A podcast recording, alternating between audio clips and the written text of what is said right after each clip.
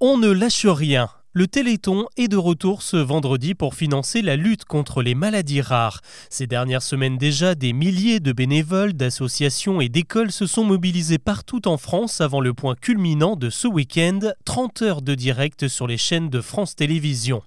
Mais au fait, à quoi sert l'argent du Téléthon et comment est-il utilisé? Avant d'aborder les autres infos du jour, c'est le sujet principal qu'on explore ensemble. Bonjour à toutes et à tous et bienvenue dans Actu, le podcast qui vous propose un récap quotidien de l'actualité en moins de 7 minutes. C'est parti Score à battre, 78 millions d'euros. Après un résultat honorable en 2022, le Téléthon aborde cette 37e édition avec un peu d'inquiétude vu le contexte actuel marqué par l'inflation et la baisse du pouvoir d'achat. Les Français seront-ils aussi généreux? On l'espère car de cet argent dépend l'avenir de nombreuses familles touchées par des maladies rares dont le nombre ne cesse de grossir. Aujourd'hui, on en compte 6000 différentes et il s'en ajoute 4 ou 5 à la liste chaque année. Problème, moins la maladie touche de monde, plus il est difficile de trouver de l'argent pour mener des recherches et mettre au point des traitements. C'est là qu'intervient le Téléthon. Dans le détail, le montant récolté à chaque édition est réparti dans deux secteurs. Deux tiers de la somme sont reversés au laboratoire pour payer les chercheurs, leurs travaux et leur matériel. Un tiers revient aux familles pour couvrir leurs frais de santé ou l'aménagement de leur maison car beaucoup de maladies rares impliquent un environnement adapté. Du côté de la recherche, il ne s'agit pas seulement de trouver des remèdes, il faut aussi dépister et poser un nom sur des maladies parfois inconnues. Entre les premiers symptômes et le diagnostic, les familles doivent attendre 5 ans en moyenne, et il ne faut pas oublier que mettre un traitement au point demande beaucoup de temps, environ 10 ans, mais également de nombreux essais cliniques dont la facture finale avoisine souvent les 10 millions d'euros. Malgré tous ces obstacles, le Téléthon est déjà parvenu à faire des miracles. La recherche a permis par exemple de soigner des centaines de bébés bulles, des nourrissons obligés de vivre dans un environnement stérile à cause d'une immunodéficience sévère. En remplaçant un gène défectueux par un gène sain, ils ont pu retrouver une vie normale. Cette technique permet maintenant de soigner des cancers. Autre exemple, en 2019, un Français aveugle depuis 20 ans a bénéficié d'une thérapie cellulaire mise au point par l'un des trois laboratoires du Téléthon et a retrouvé la vue. Quatre autres personnes en ont bénéficié depuis.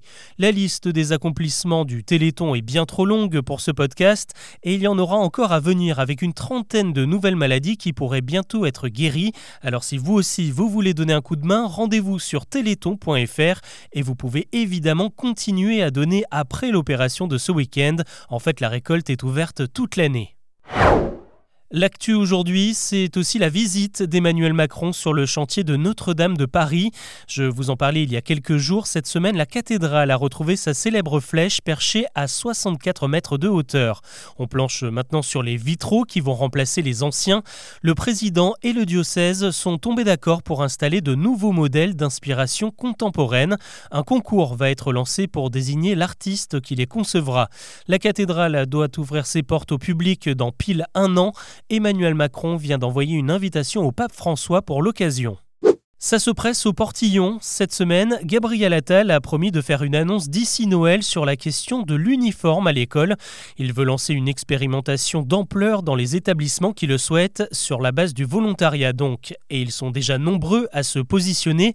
Ces derniers jours, trois écoles des Hauts-de-Seine se sont portées candidates. Même chose dans un établissement de Metz ou encore à Florange, en Moselle. Le principe de la tenue unique fait également des émules dans le sud. Le département des Bouches-du-Rhône prépare une liste de plusieurs collèges et ce vendredi, quatre écoles niçoises ont rejoint le mouvement. Comme moi, vous aviez peut-être oublié cette info.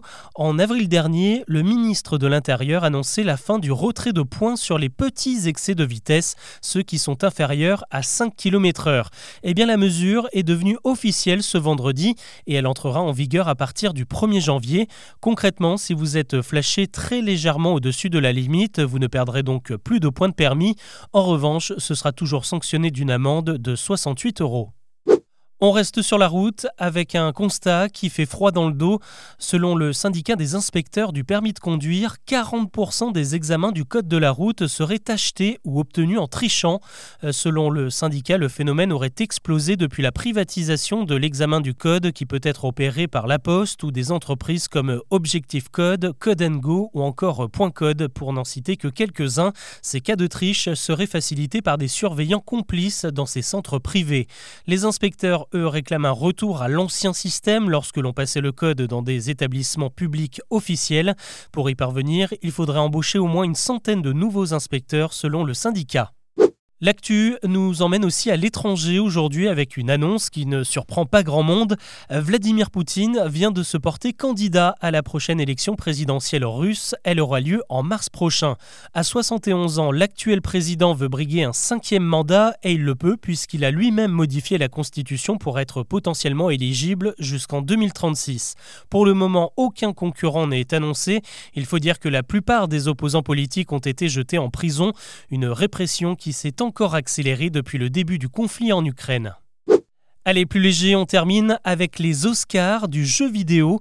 La cérémonie des Game Awards avait lieu ce jeudi à Los Angeles pour récompenser les titres qui ont marqué 2023 sur console et PC.